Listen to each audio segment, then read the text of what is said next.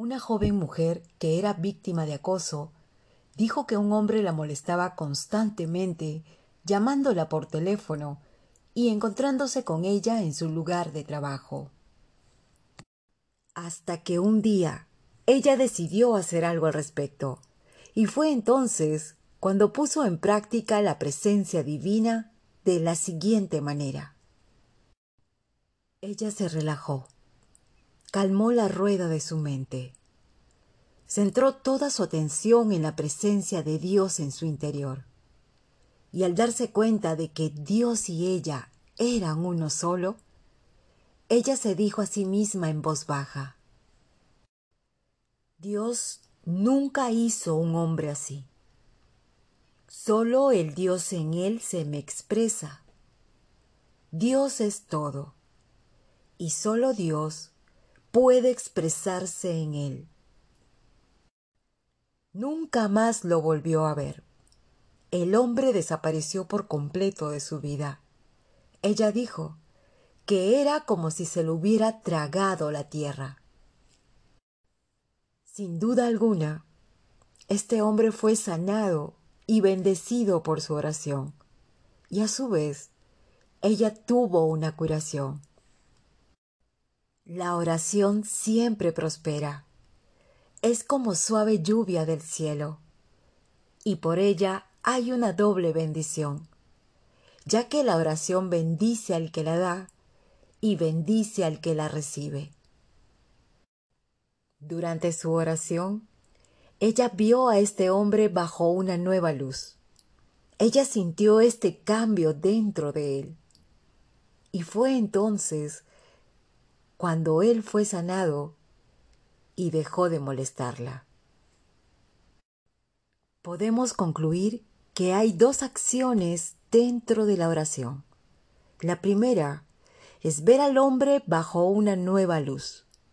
Y la segunda, sentir el cambio de esta nueva versión dentro de nosotros. En esta historia, esta mujer utilizó esta oración científica para alejar una persona indeseable de su vida. Te propongo lo siguiente utiliza esta misma oración para renovar, mejorar, restaurar la relación con tu persona específica, con algún familiar, con tus padres, con tus amigos, con tu jefe, para la salud, para alejar a una persona de una adicción, en fin, para lo que tú elijas. Y lo harás de la siguiente manera. Escribe la oración y colócala en un lugar visible para ti. Digamos que la oración va dirigida para una persona en específico.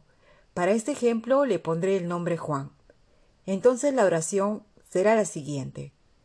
Dios nunca hizo a Juan así. Solo Dios en Juan se me expresa.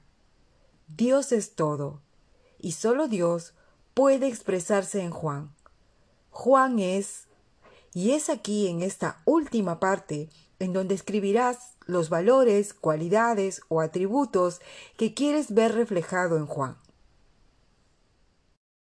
En el caso de una relación amorosa, puedes afirmar de esa persona que es alegre, amorosa, estable, feliz, íntegra, leal, honesta, en el caso de relaciones familiares, relaciones personales, laborales, puedes afirmar que esa persona es respetuosa, empática, alegre, bondadosa, comprensiva, pacífica, amorosa, amistosa.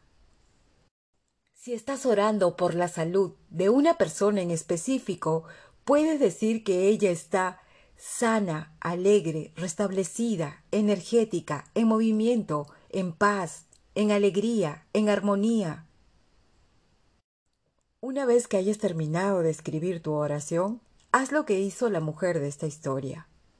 Relájate, calma tu mente, entra en contacto con la presencia divina en ti y di tu oración en voz baja. Cuando hayas terminado de realizar tu oración, llegó el momento de visualizar, es decir, ver en el ojo de tu mente a esa persona que ya es o ya tiene aquello que tu oración afirma.